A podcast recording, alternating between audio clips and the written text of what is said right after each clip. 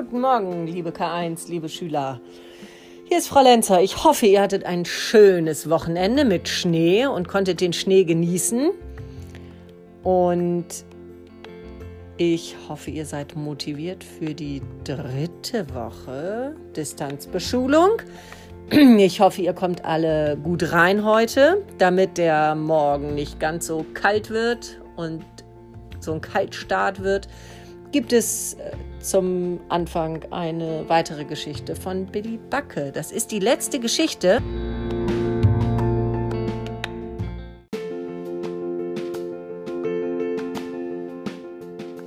vom ersten Buch von Billy Backe aus Wallewacke von Markus Orts geschrieben und im Ravensburger Verlag erschienen. Jetzt wünsche ich euch erstmal viel Spaß beim Zuhören.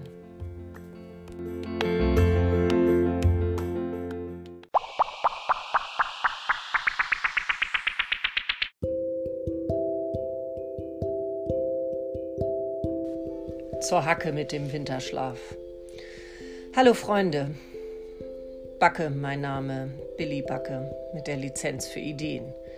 Gemeinsam mit meiner Freundin Polly Posthörnchen und unserem Schrönk habe ich in letzter Zeit unglaublich viele Abenteuer erlebt. Horst Dieter war auch dabei, das Herz und Hirn des blauen Haselnussbaums. Nach den ganzen Strapazen mussten wir erstmal ein bisschen ausspannen. Einfach mal nichts tun. Den ganzen Tag faulenzen. Und zwischendurch eine Partie Murmelpupsen, Herrlich. Doch während die Tage zu Wochen und die Wochen zu Monaten wurden, rückte der Schneefember immer näher. Und ihr wisst ja, was im Schneefember auf uns zukommt. Das Langweiligste, wirklich das Allerlangweiligste, was es überhaupt gibt. Der blöde Winterschlaf. Da liegt man monatelang in der Erde und knackt und pennt und puft und schnarcht und ratzt und nichts passiert. Dazu habe ich wenig Lust. Polly auch nicht. Wir versuchen immer, meine Freunde und Verwandten am Winterschlaf zu hindern.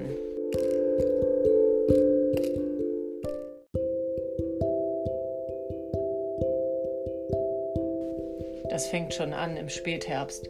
Da werden meine 39 Murmeltierfreunde und Verwandten mit einem Mal Schweine langsam.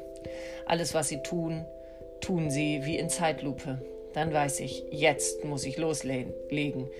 Ich renne den Murmelhügel auf und ab und ab und auf und überlege, wie ich dem Winterschlaf einen Strich durch die Rechnung machen kann. Die besten Ideen kommen mir immer beim Rennen, wisst ihr ja. In diesem Jahr fiel mir aber nichts ein, weil ich nach all den Abenteuern auf der Suche nach Muckibude leider auch schon sehr müde war und viel zu langsam rannte. Deshalb bat ich Polly um Hilfe. Auch Polly hat oft krasse Ideen, ohne dass sie dafür rennen muss. Ein bisschen gemein ist das schon. Und was soll ich sagen, es klappte.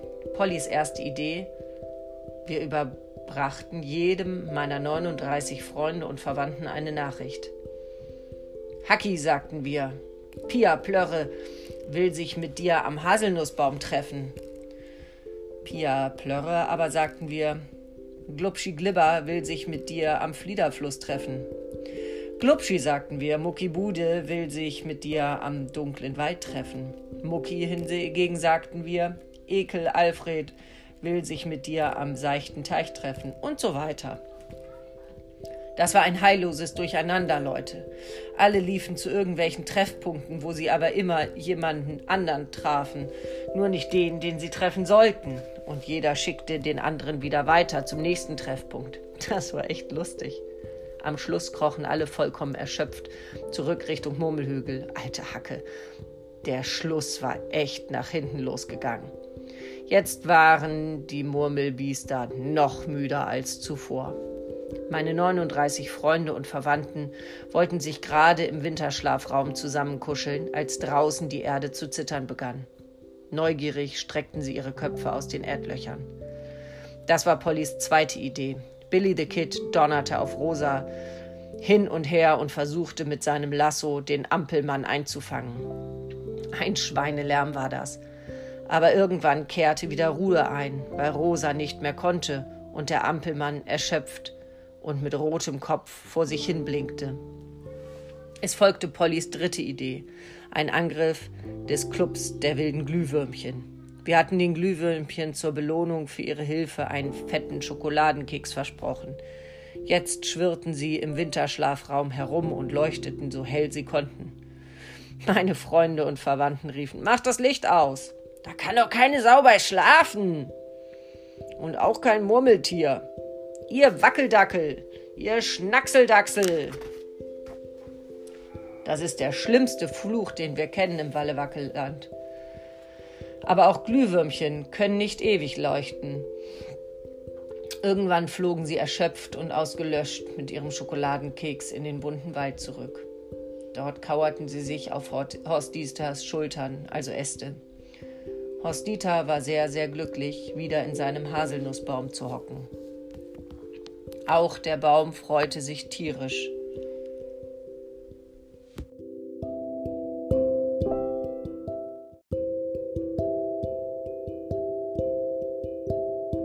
Also das heißt eher ähm, pflanzlich. Zu Hause hatte Horst Dieter in den letzten Monaten oft gesagt, ist es doch am schönsten, so viel steht fest. Als vierte Idee blieb uns nur noch der Schrönk. Klar, sagte der Schrönk, als wir ihn fragten, ob er uns helfen könnte. Und dann tat er etwas, mit dem wir nicht gerechnet hatten. Er öffnete den Mund und sang. Aber es hörte sich fürchterlich an. Das hörte sich so an, als würden sämtliche Murmeltiere im Wallewackeland mit ihren Zähnen versuchen, steinerne Murmeln zu knacken. Doch der Gesang des Schrönk verfehlte seine Wirkung nicht. Meine 39 Freunde und Verwandten hielten sich die Ohren zu. Und wie soll man schlafen, wenn man sich gleichzeitig die Ohren zuhält? Allerdings war irgendwann auch der Schrönk außer Puste. Er hörte auf. Endlich hatten wir mal was gefunden, was der Schrönk nicht konnte. Singen.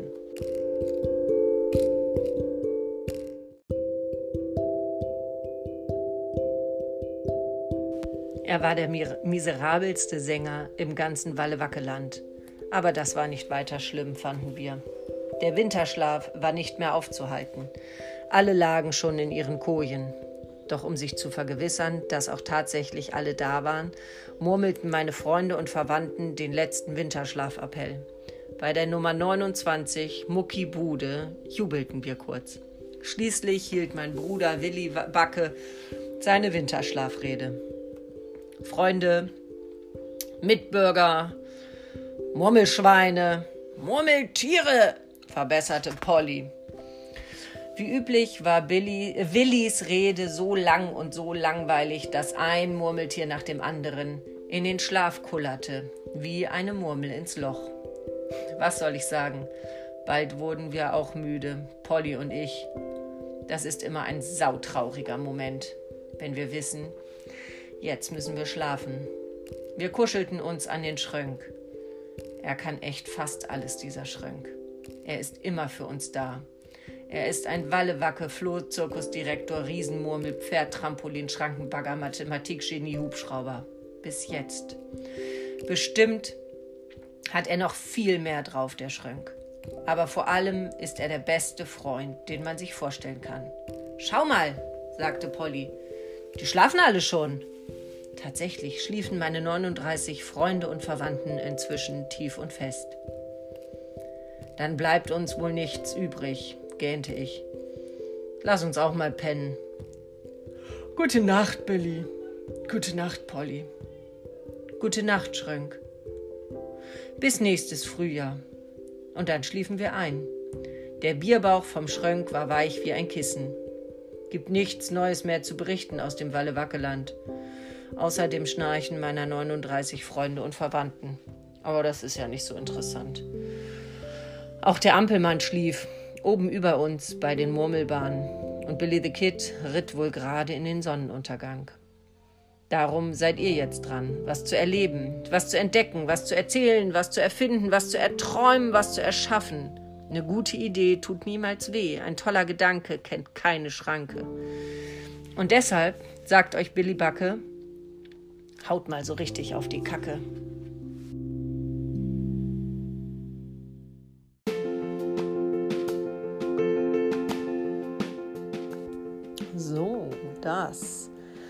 war ja nun die letzte Geschichte vom ersten Buch. Ich hoffe, es hat euch gefallen, das Buch.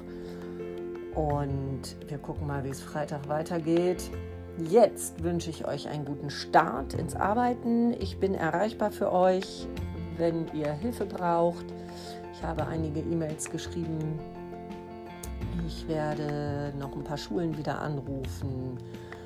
Und ich würde auch gerne mit ein paar von euch heute direkt telefonieren, aber ich melde mich nachher. Also, guten Start und bis später. Tschüss.